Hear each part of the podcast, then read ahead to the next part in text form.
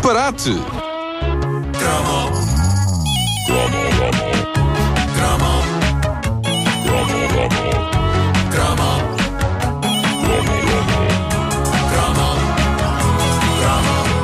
E bom, a caderneta de cromos é uma oferta banda larga TMN e Staples, tudo para fazer um bom negócio.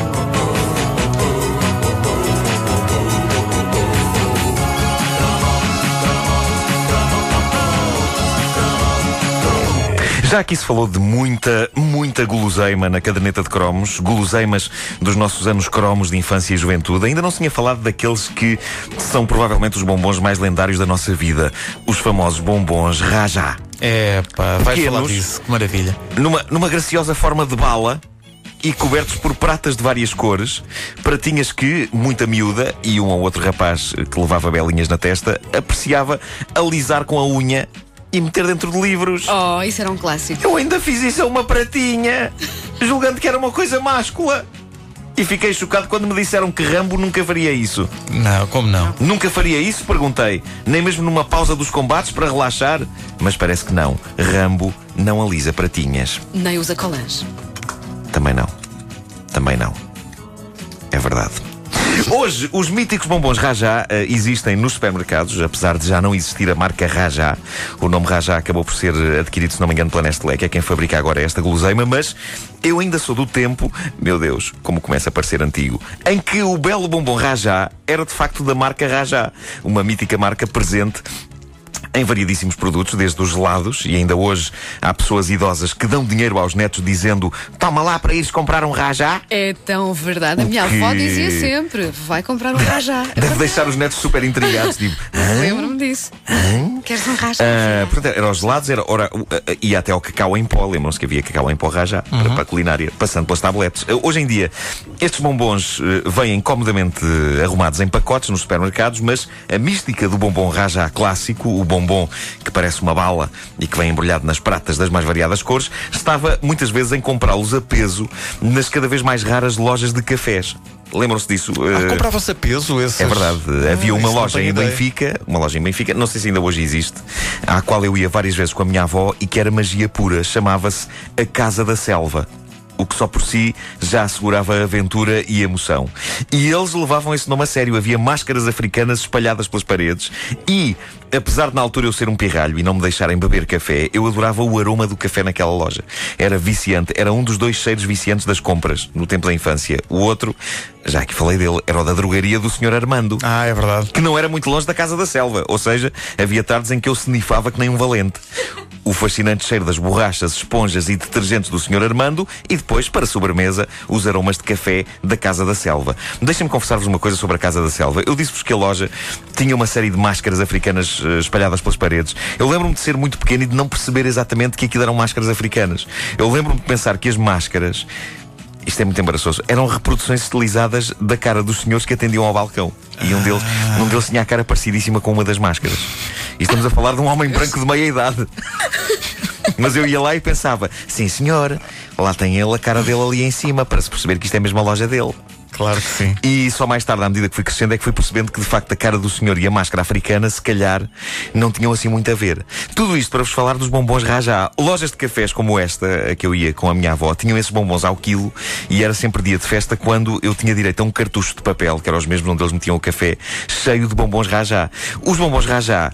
Comprados numa loja de cafés tinham uma particularidade que estava ausente dos que eram comprados noutros sítios. Sabiam a café. Porque o aroma a café dessas lojas era tão forte que aquilo entranhava assim literalmente tudo o que eles vendiam. Sabiam Ias lá comprar biscoitos, sabiam a café Sim, por osmose. por osmose. E, e não era só no que eles vendiam, eu acho que os próprios empregados dessas lojas, aquilo já não devia sair deles nem com mil banhos.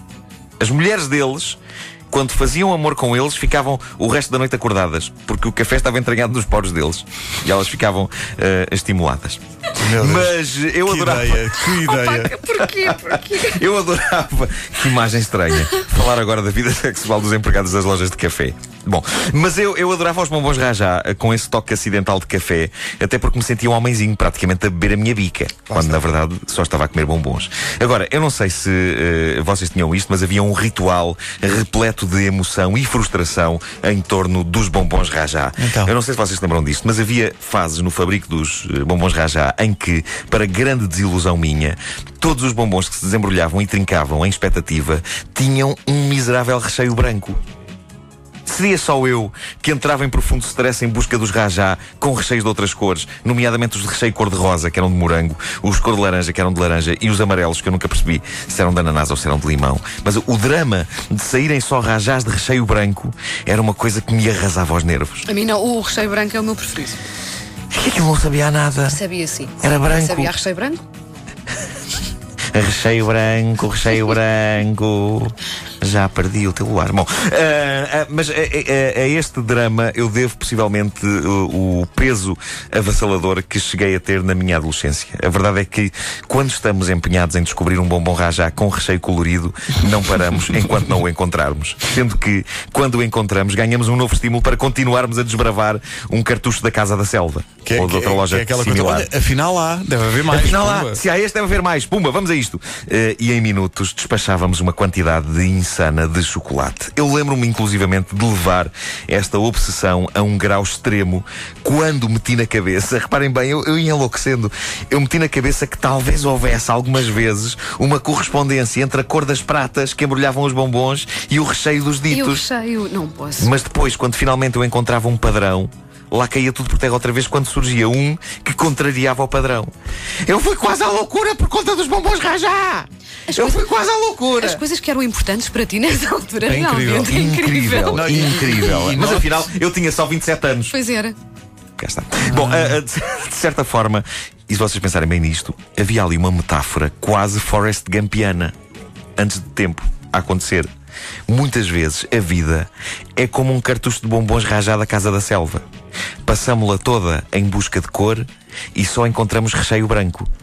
Mas é preciso não perder a esperança, porque o recheio cor-de-rosa surgirá e triunfará, e o mundo será um lugar melhor. Estou a esmigalhar. Eu gostei da reação do Pedro Ribeiro a esta reflexão. Eu faço uma reflexão tão bonita e a reação dele é. Olha, mas vendi. Estava aqui a pensar. uma, uma das coisas que eu acho mais extraordinárias, as pessoas que gostam de, de, de bombons com recheio de fruta. Que é uma coisa que eu não aprecio muito, por acaso. não. É tu, tantos anos é depois. Não, é, tu estás a dizer isso, mas tu, tantos anos depois, reconheceste há bocadinho que tu não sabias que aquilo era ananás, era limão. Claro. Era não, diferente. não, era amarelo. E, e, e marchava. Possivelmente o recheio branco e o de cores tinha o mesmo sabor. vi- vi- viste lá? Se vocês não sabem o que é bom. Sim, claro. Eu cá, como sempre, chocolates com sabor a fruta. Ai, então, ai, mas, Nuno, aquilo era ananás ou limão?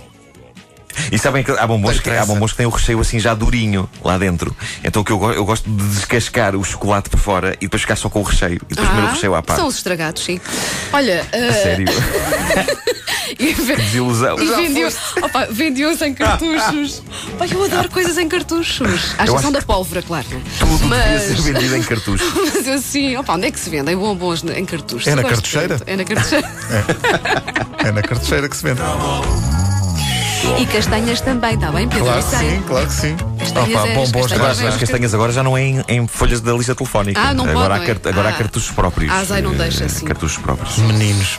Olha, Dora Casanova, nosso ouvinte diz: Nuno, a Casa da Selva ainda existe e ainda tem esse cheiro maravilhoso a café. E ainda lá está a, a cara estilizada. E diz o Carlos. Viela, o Carlos Viela foi um ouvinte nosso que ficou muito revoltado quando eu ah, sugeri, a propósito da música da Mara Abrantes, que os nativos de touro não seriam bons na cama.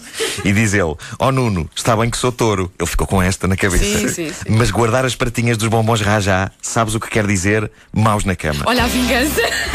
Não, não, pelo contrário, somos minuciosos. Uma pessoa que alisa a pratinha rajá alisa muitas outras coisas. Sim, eu também, eu também fazia isso. Ah, mas eu sou menina, é verdade.